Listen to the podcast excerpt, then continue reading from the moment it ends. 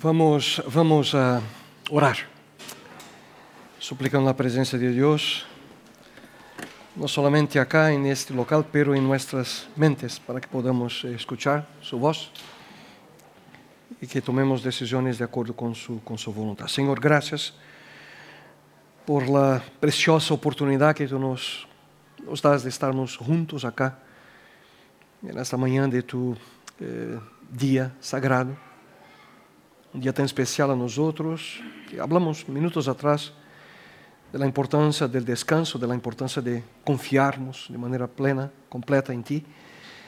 E, Senhor, ao abrir Tu palavra uma vez mais, rogamos a Ti que Tu puedas, de uma maneira muito especial neste dia, falar a nós outros. Que não sejam minhas palavras, Senhor, pero Tus palavras, que encontrem un local seguro en nuestro corazón y que podamos, seguros de tu plan en nuestra vida, avanzar, avanzarnos, Señor, según tu, tu sueño a nuestra existencia. Por favor, Señor, dirígenos y ese le rogamos en el precioso nombre de tu Hijo, nuestro Salvador Jesucristo. Amén. Buenos días. Buenos días.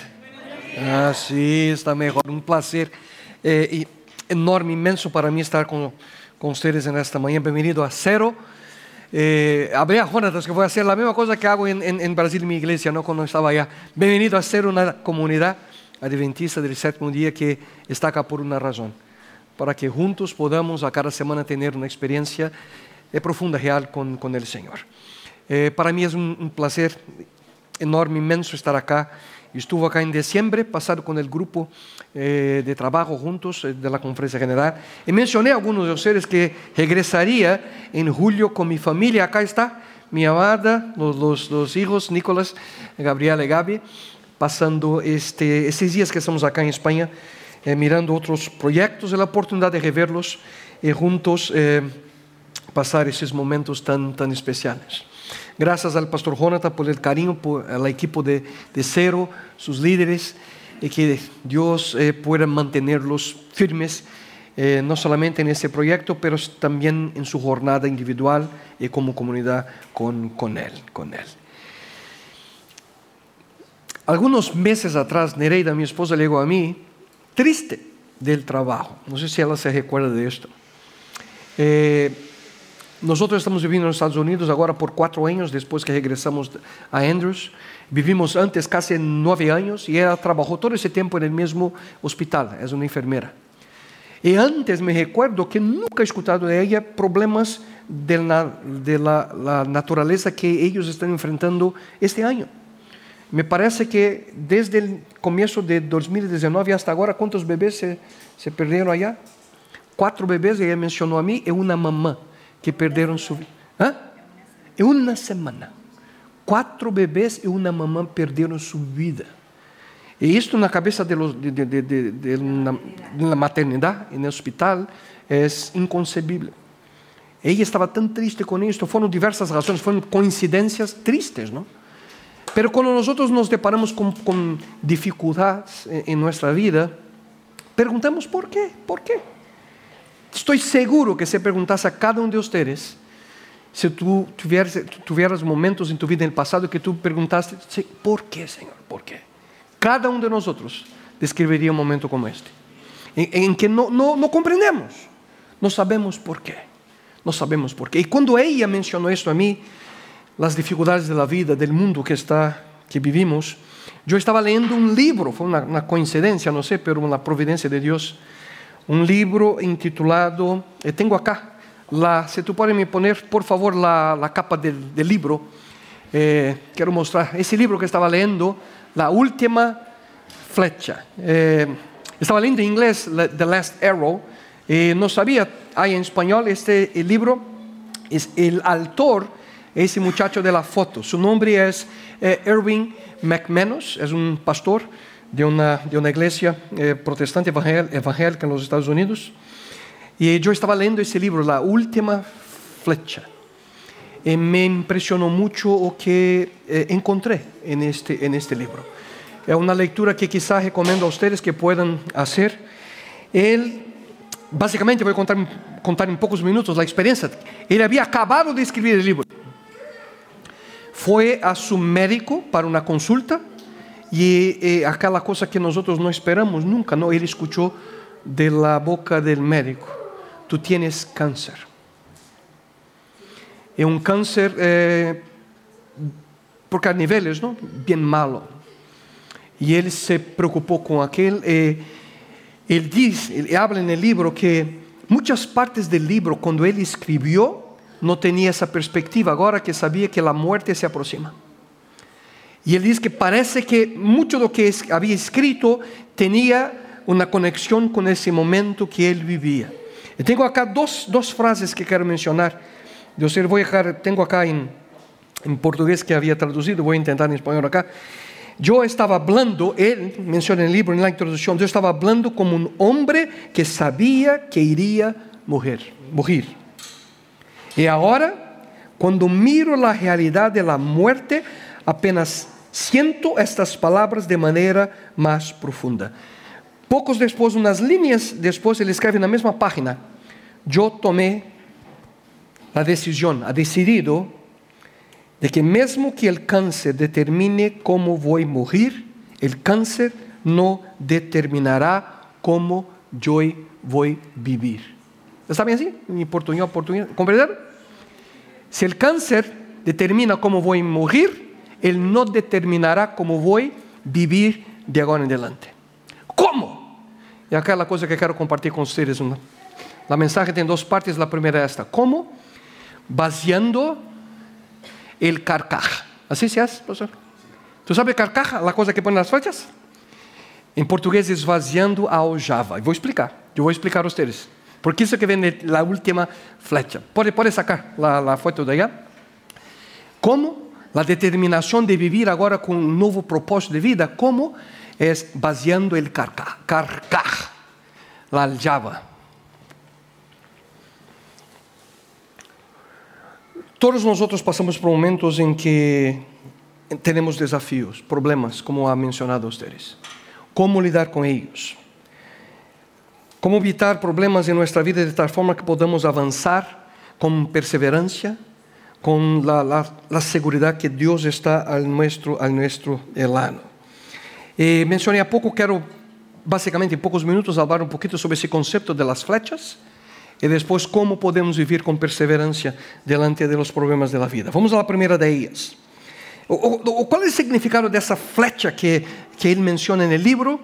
E encontramos essa história eh, em um obscuro, se podemos assim mencionar, uma, uma história no Antigo Testamento que não conhecemos muito.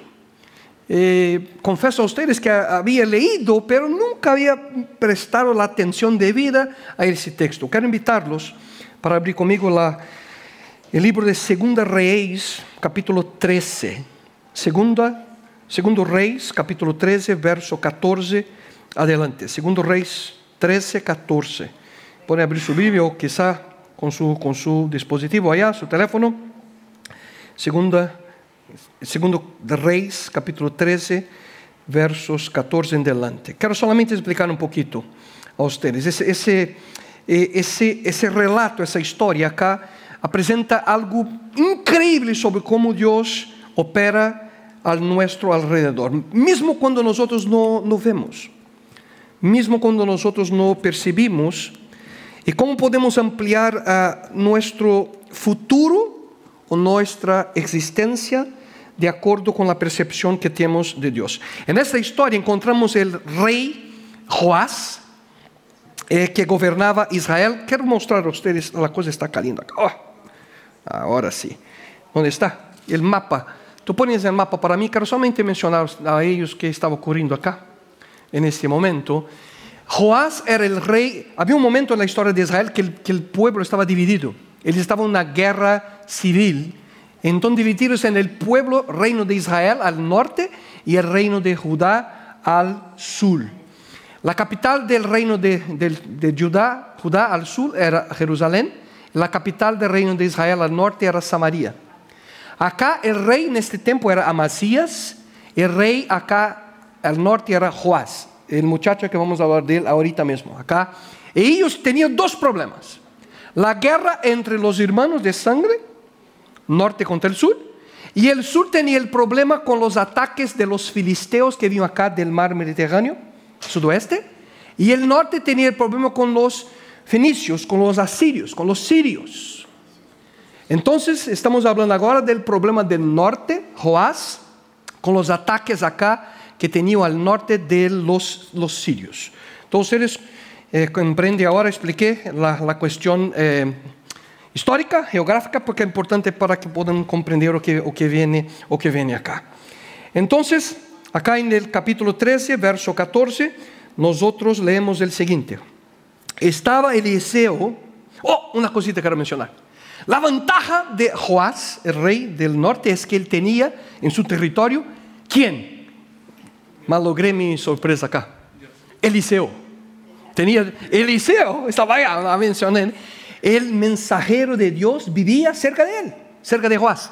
Entonces tenías la ventaja porque en el concepto de la mente de ellos, teniendo el profeta cerca, significaba una, una conexión con, con Dios, con Dios, gracias, ¿eh? casi, casi ya. ¿eh? Entonces tenía esa conexión a través del profeta Eliseo. Pero él supo que Eliseo estaba enfermo. Entonces Joás, no voy a malograr mi sorpresa, que voy a leer acá. Estaba Eliseo enfermo de la enfermedad que lo llevaría a la muerte. Entonces la cosa era seria. No era un, ¿cómo es que es, es, es cold, es resfriado en, en español? ¿Así se No era resfriado, no. Era, estaba para morir, Eliseo. Entonces Joás fue a visitarlo, porque sabía que estaba enfermo para morir. Fue a visitarlo y cuando descendió a verlo Joás, rey de Israel, y llorando delante de él. ¿Quién estaba llorando acá? ¿Quién estaba llorando? ¿Quién? ¿Quién estaba? El rey Joás. Cuando vio Eliseo empezó a llorar. ¿Por qué? Porque amaba a Eliseo. ¿Qué tú piensas?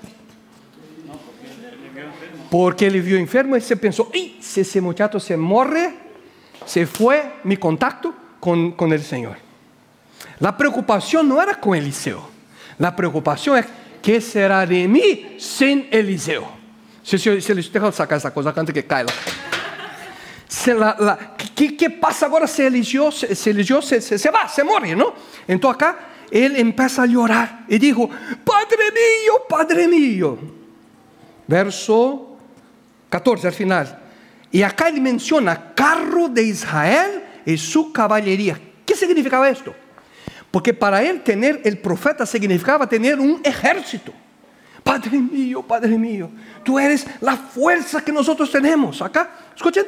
Y Eliseo le dijo, increíble, para mí ese texto es increíble, porque él llega llorando, hablando. Eliseo, vamos a cambiar de asunto, porque sé que no está preocupado conmigo. Y Eliseo inmediatamente habla a él. Toma un arco y unas flechas. Tomó él, él quién? El rey, Joás. Entonces un arco y unas flechas. Luego dijo Eliseo al rey de Israel, pon tu mano sobre el arco. Empuña, empuña, ¿se llama así? ¿Empuña? Empuñe eh, su arco, su flecha, ¿está bien?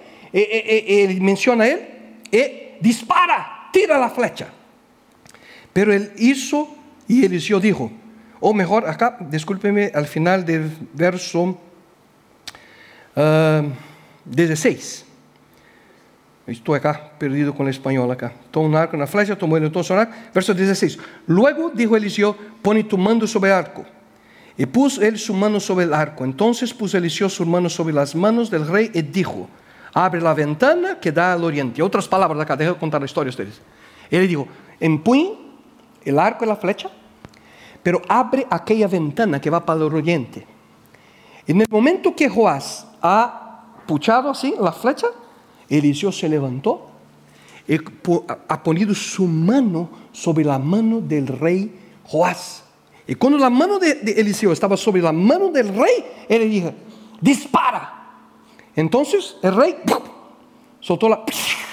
Se fue la flecha. Y la flecha pasó por la ventana que le abrió y ahí el profeta habla. Flecha de salvación de Jehová y flecha de salvación contra Siria. Tú herirás a los sirios en Afec hasta exterminarlos. En ese momento Eliseo hace una profecía. Esa es la fecha de salvación. Hay otras versiones que menciona flecha de la victoria. El significado de aquella, aquella flecha saliendo por la ventana era, tú vencerás los asirios en, en ese local, en Afec, y vas a exterminarlos. Qué lindo, ¿no? Cuando Juan escucha se queda contento, ¿no? Que qué lindo. Pero Eliseo no para allá. Eliseo continúa y menciona, después volvió a decir, verso 18, toma las flechas. ¿Qué flechas?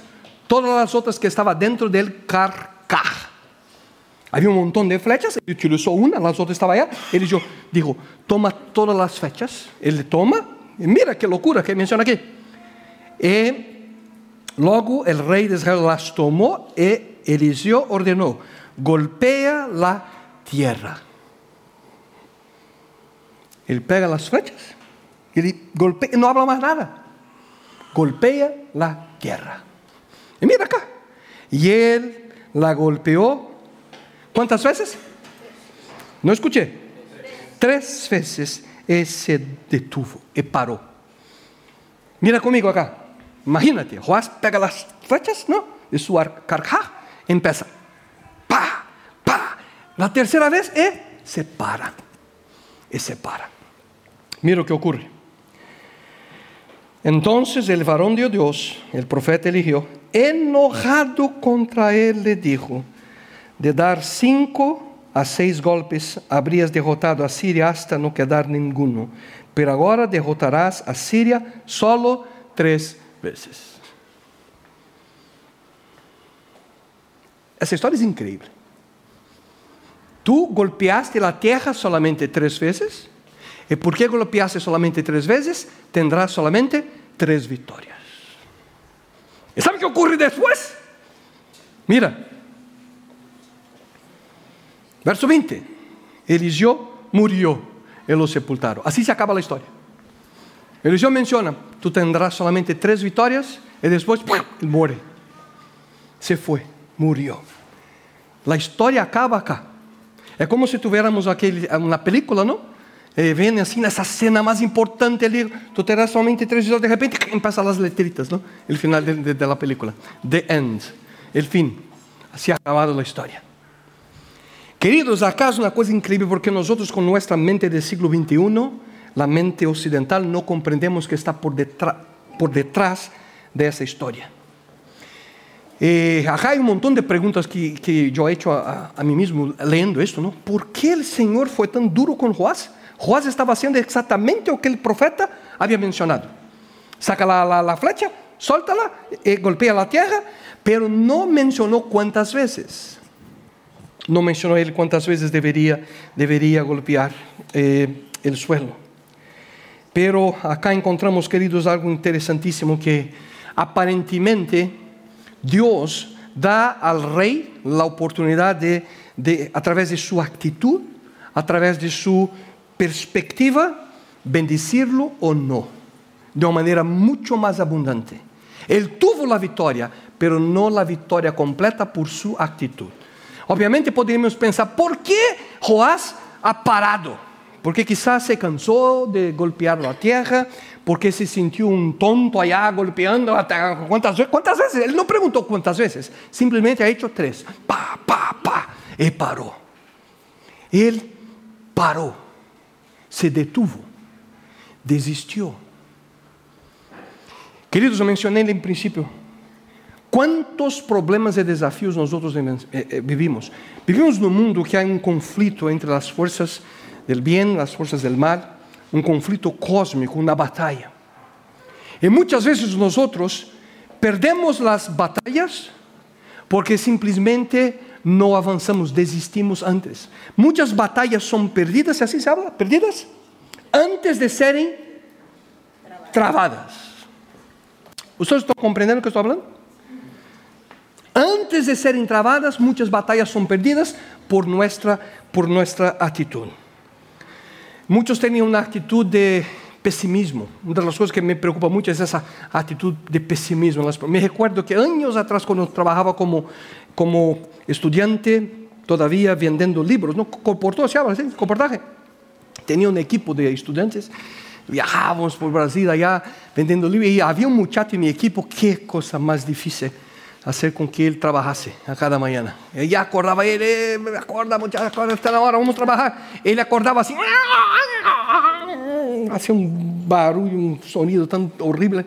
Él mencionaba sus palabras así, ¿para qué voy a acordar? No voy a vender nada mismo. ¿Y cómo tú puedes vender algo con esa actitud? No, tú levantas de la, no voy a vender nada. La actitud que nosotros tenemos afecta nuestra vida de manera profunda. Y acá necesitamos comprender, queridos, que para cumplir lo que Dios desea, tenemos que tener la profunda convicción de que Él está guiando nuestros pasos. En otras palabras, lo que Edwin está intentando hacer con ese concepto de la flecha, así es, comprendan. Cada uno de nosotros, Dios nos da un carcaj, cada uno de nosotros. Son los dones que tenemos. ¿Dones se habla? ¿Los dones? Los regalos que Dios nos concede de la vida, las oportunidades. Cada una de esas flechas son las oportunidades, los dones, las circunstancias de nuestra vida. Y para que seamos vencedores al final, nosotros tenemos que utilizar cada una de ellas, hasta la última. Utilizar las oportunidades que Dios nos concede, nos concede a cada día hasta la última. Por eso Él menciona, para tener la determinación de ser un vencedor tengo que utilizar todas las flechas de mi carcaja. Y el Señor, conforme utilizamos, el Señor nos da más dones, el Señor nos da más oportunidades, utilizando cada una de ellas hasta la última.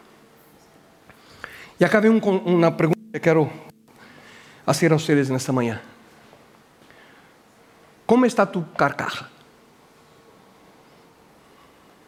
¿Cuántas flechas tú tenías allá? ¿Qué tú estás haciendo con tus flechas? Algunos, yo conozco en esa vida, mira su carcaja, obviamente de manera metafórica, ¿no? E, e, mira, ah, que lindo mis flechas, não? E põe allá organizadas por tamanho, por color. É tão linda as flechas toditas dentro del carcajo.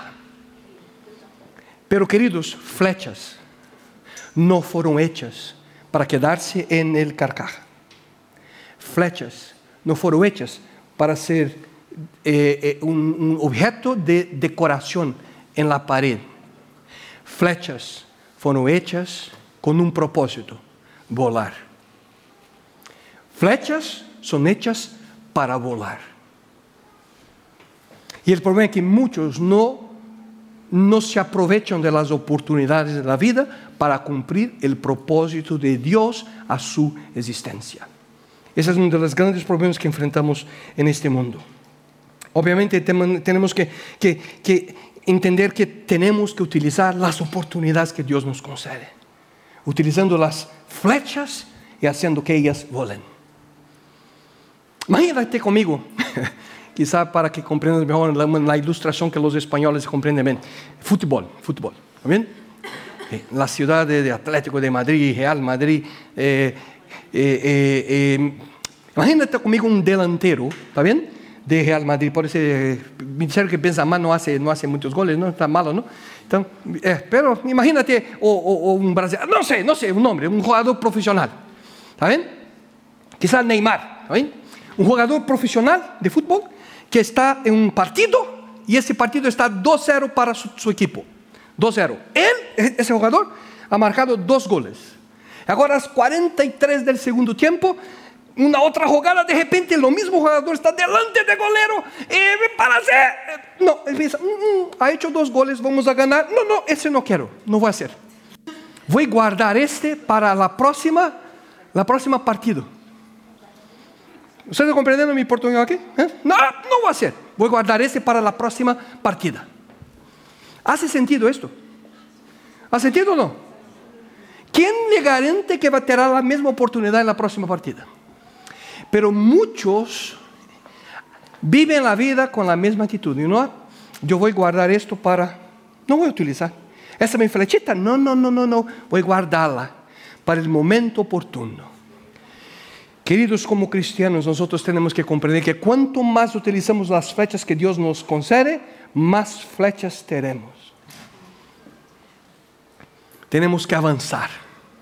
Avanzar con, y acá el segredo, la parte final, lo que quiero mencionar a ustedes, con perseverancia. ¿Perseverancia se habla? Con perseverancia, perseverancia al futuro, al futuro. Hay un texto que me encanta en el Nuevo Testamento que ilustra bien a nosotros. Yo quiero concluir con ese texto. Eh, el texto de Hebreos, capítulo 11, 12. Ustedes conocen bien eh, el capítulo de la fe. Hebreos, capítulo 13, perdón, 11. Déjame abrir acá en mi Biblia porque quiero leer en la nueva versión internacional. Hebreos, capítulo 11 no vamos a leer el, capítulo, es largo, pero habla ya de los grandes héroes de la fe.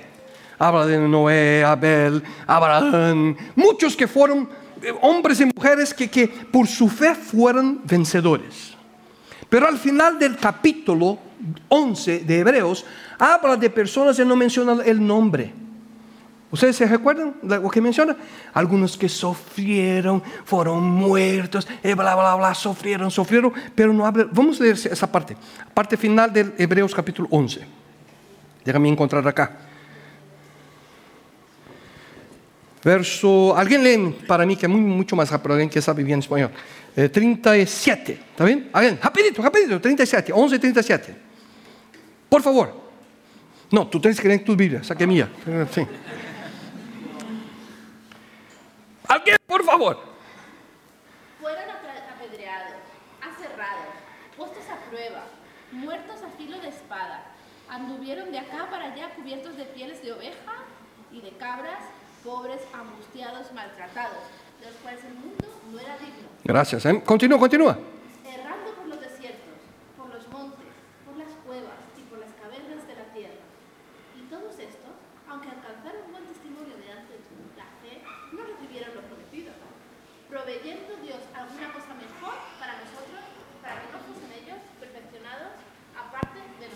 Gracias, gracias, querido. Acá, en verso 39, la cosa que quiero eh, la versión, nueva versión internacional, viene así.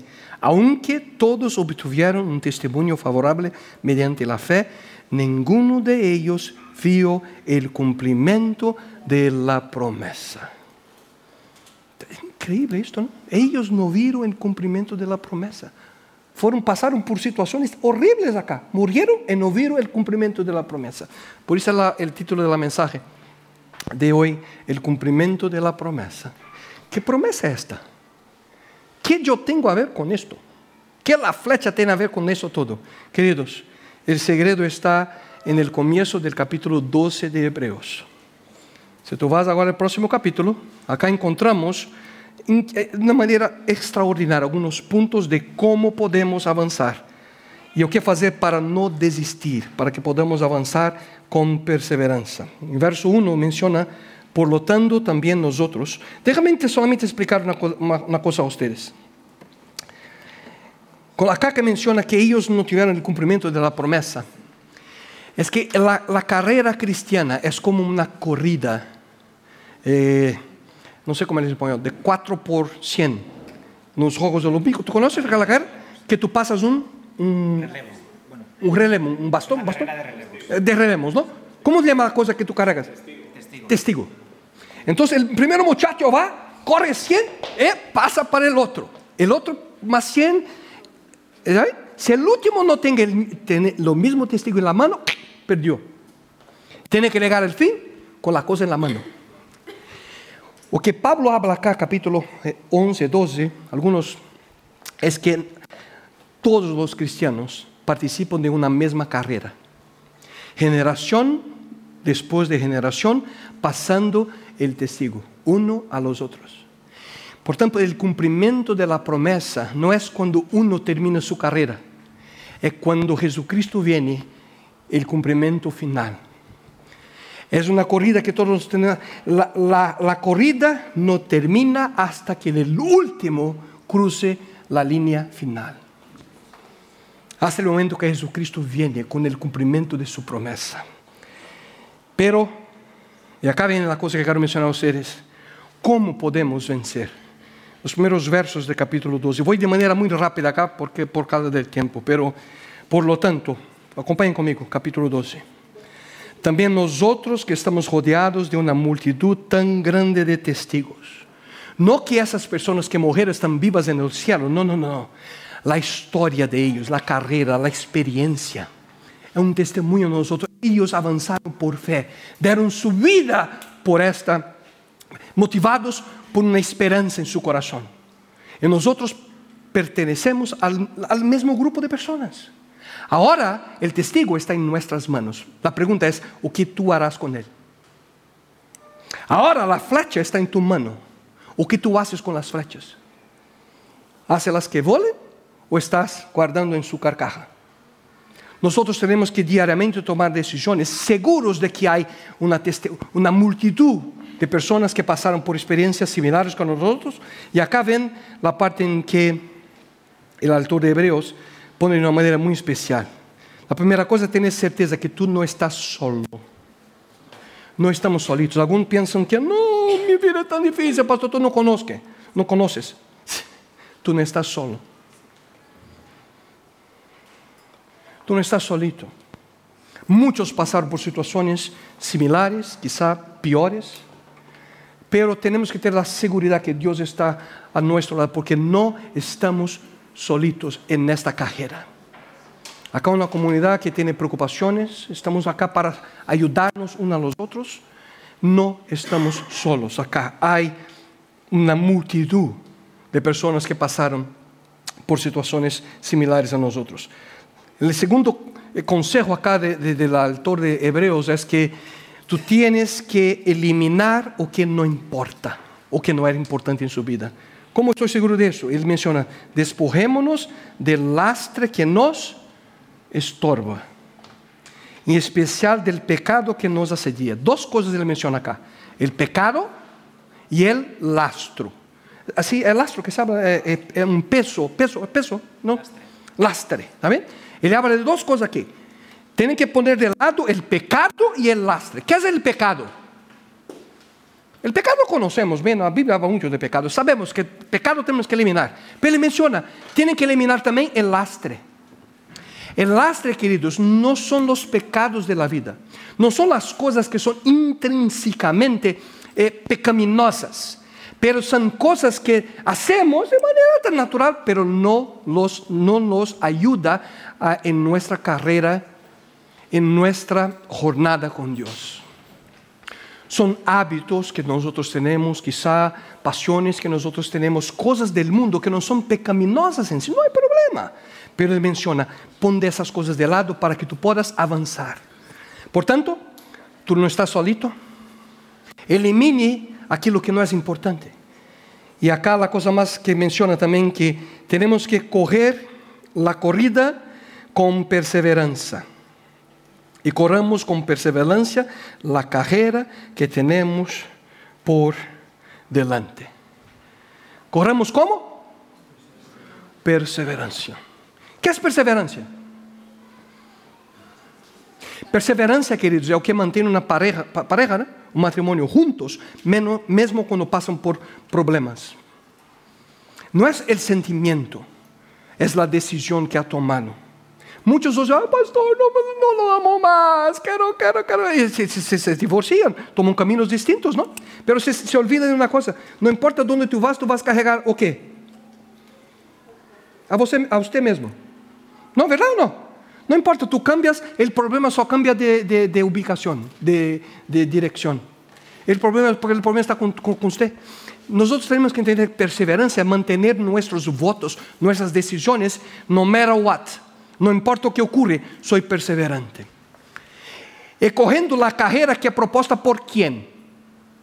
Quem propõe a carreira a nós outros? Quem? Não. ¿Es Deus ou as outras pessoas? Es Deus. Es Dios que propone la carrera a nosotros, no son las otras personas. Pero muchos viven la vida intentando agradarse, así la palabra, agradar. ¿Agradar a quién? No a Dios, agradar a las otras personas. Oh, y queridos, una cosa que la vida me ha enseñado, ¿no? Cuando tú vives intentando agradar a las personas, tú estás en problema, porque es imposible agradar a todos. Porque cuando tú, tú haces esos acá contentos de ese lado, esos de acá se quedan, oh, es un problema terrible. No intente vivir agradando a las personas, pero muchos están escuchando todo el tiempo, ah, oh, que hablan de mí, oh, oh, eh, se preocupa mucho. Corra la carrera propuesta por quién? Por Dios, no por lo que las personas hablan. La cosa que me encanta es, me, gusta mirar el, el básquetbol, básquetbol. Y hay un muchacho que es increíble en los Estados Unidos hoy, su nombre es Stephen Curry. Curry, mi hijo también le gusta, de Golden State Warriors. No sé si ustedes han mirado al final de la, perdieron al final, pero antes de la final jugaron contra el, Golden State, jugaron contra los, eh, Houston Rockets. Eh, Curry, ¿ustedes conocen Curry o no? ¿No, no sabe qué es? Está bien. No importa.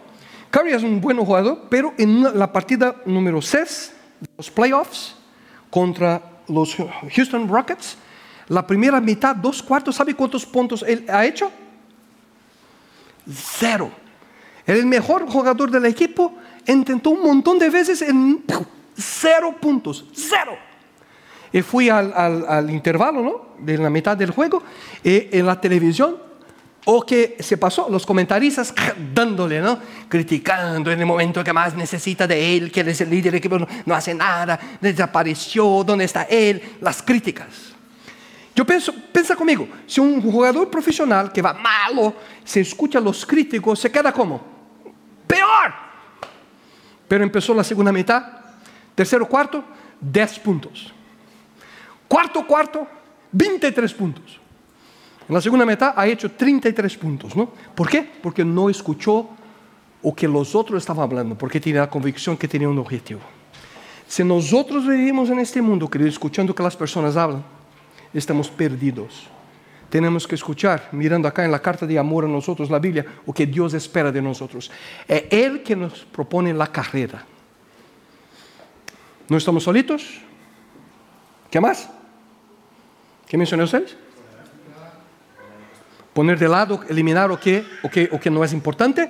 El segundo, la tercera cosa es coger la carrera propuesta por Dios a nosotros. Y para concluir, queridos, la parte más importante, la, la, principal sugerencia de Dios, no sugerencia, pero un, un, consejo a nosotros, enfoque sus ojos en quién? En Cristo y no en las circunstancias de la vida. Fijemos la mirada, verso 2, en Jesús el iniciador y perfeccionador de nuestra fe. Mire a Cristo, no en las circunstancias. Porque cuando nosotros tenemos nuestros ojos en las circunstancias, cuando tú ves crisis financiera, tú te quedas, oh, cuando tú ves el problema de la sociedad, oh, eh, solamente sentimos esto, ¿no? Cuando mira los desafíos de la vida, nosotros nos quedamos malos. Cuando miramos a los hombres como, como líderes espirituales, algunos oh, no van tan bien la vida. No, no, tenemos que mirar a quién? A Jesucristo. ¿Por qué? La parte final, porque ha vencido Él en la cruz. En los versos acá, eh, 12.3, menciona de que tendremos que nos lembrar lo que Cristo ha hecho de su vida en la cruz por nosotros. Queridos, cuando nosotros tenemos esa actitud, no mirando a las circunstancias, pero mirando a Jesucristo, nos recordando lo que Él ha hecho por nosotros, podemos tener la convicción que Dios nos bendecirá mesmo delante de los desafíos de la vida. En mi sincera oración a ustedes, el apelo que hago hoy es que nunca se olviden que Dios tiene un propósito. Ustedes no están por acá por acaso. ¿Saben eso o no? ustedes no están acá por un acaso.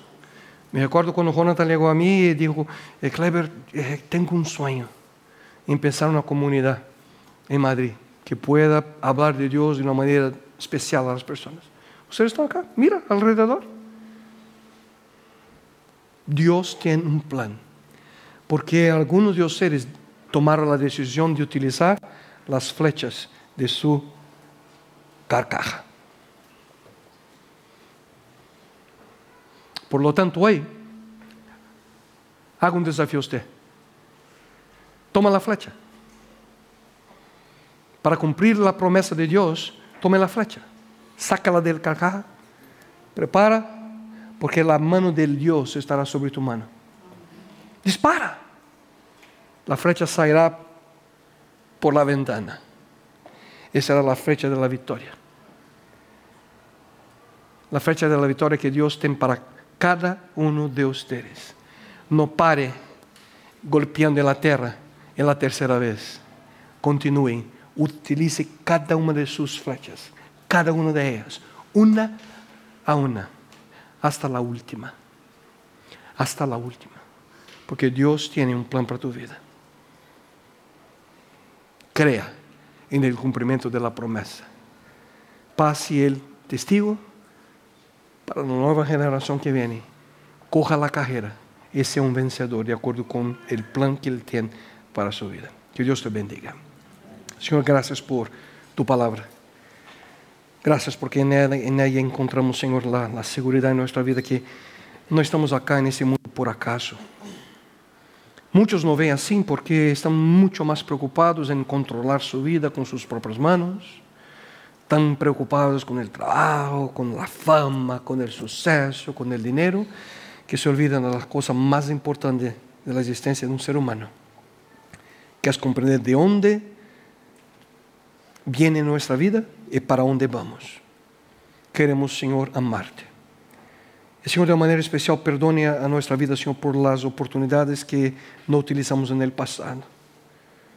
Perdone a nosotros, Señor, por las flechas que dejamos en nuestro carcaja y no utilizamos. Pero ahora con la comprensión de que cada una de ellas debe estar volando, deben estar cumpliendo los propósitos que tú tienes en nuestra vida, que podamos con coraje, con perseverancia, utilizar cada una de ellas, Señor. Para que así podamos avanzar en esa carrera que tenemos como cristianos. Para que podamos cruzar la línea final, seguros de que seremos vencedores con tu presencia a nuestro, a nuestro lado. Es para eso, Señor, que podamos siempre nos recordar de que no estamos solos. Ayúdanos, Señor, a poner de lado todo aquilo que é um empecilho, que é uma barreira a nós outros, aquilo que não importa, para que podamos avançar, eh, eh, não carregando esse peso, esse lastro, pero correndo com as forças que tu nos das. Que podamos correr também, Senhor, a carreira que é proposta por ti e não por outras pessoas.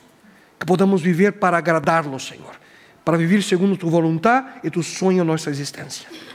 E que assim possamos manter em fé, Senhor, nossos olhos centrados em Tu Hijo Jesucristo. Que a segurança que vem, Senhor, por, por, por la vida de Ele, por la vida que ha dado a nós outros, que podamos assim avançar, correndo, Senhor, utilizando cada uma de nossas flechas, uma a uma, hasta a última, para que nossa vida seja uma completa entrega e dedicação a Ti. Tómanos en tus manos, Señor. Bendice de una manera muy especial a esa comunidad, a su pastor, los líderes que están acá, aquellos que están se agregando a cero, para que esa, comunidad sea, Señor, un, marco en esa, ciudad, en que las personas perciban a estar aquí juntos con, ellos que, que son especiales, son, son diferentes, son distintos por una única y simple razón, porque te aman. Bendícelo, Señor. Y todo eso le jugamos en el precioso nombre de tu Hijo y nuestro Salvador Jesucristo. Amén.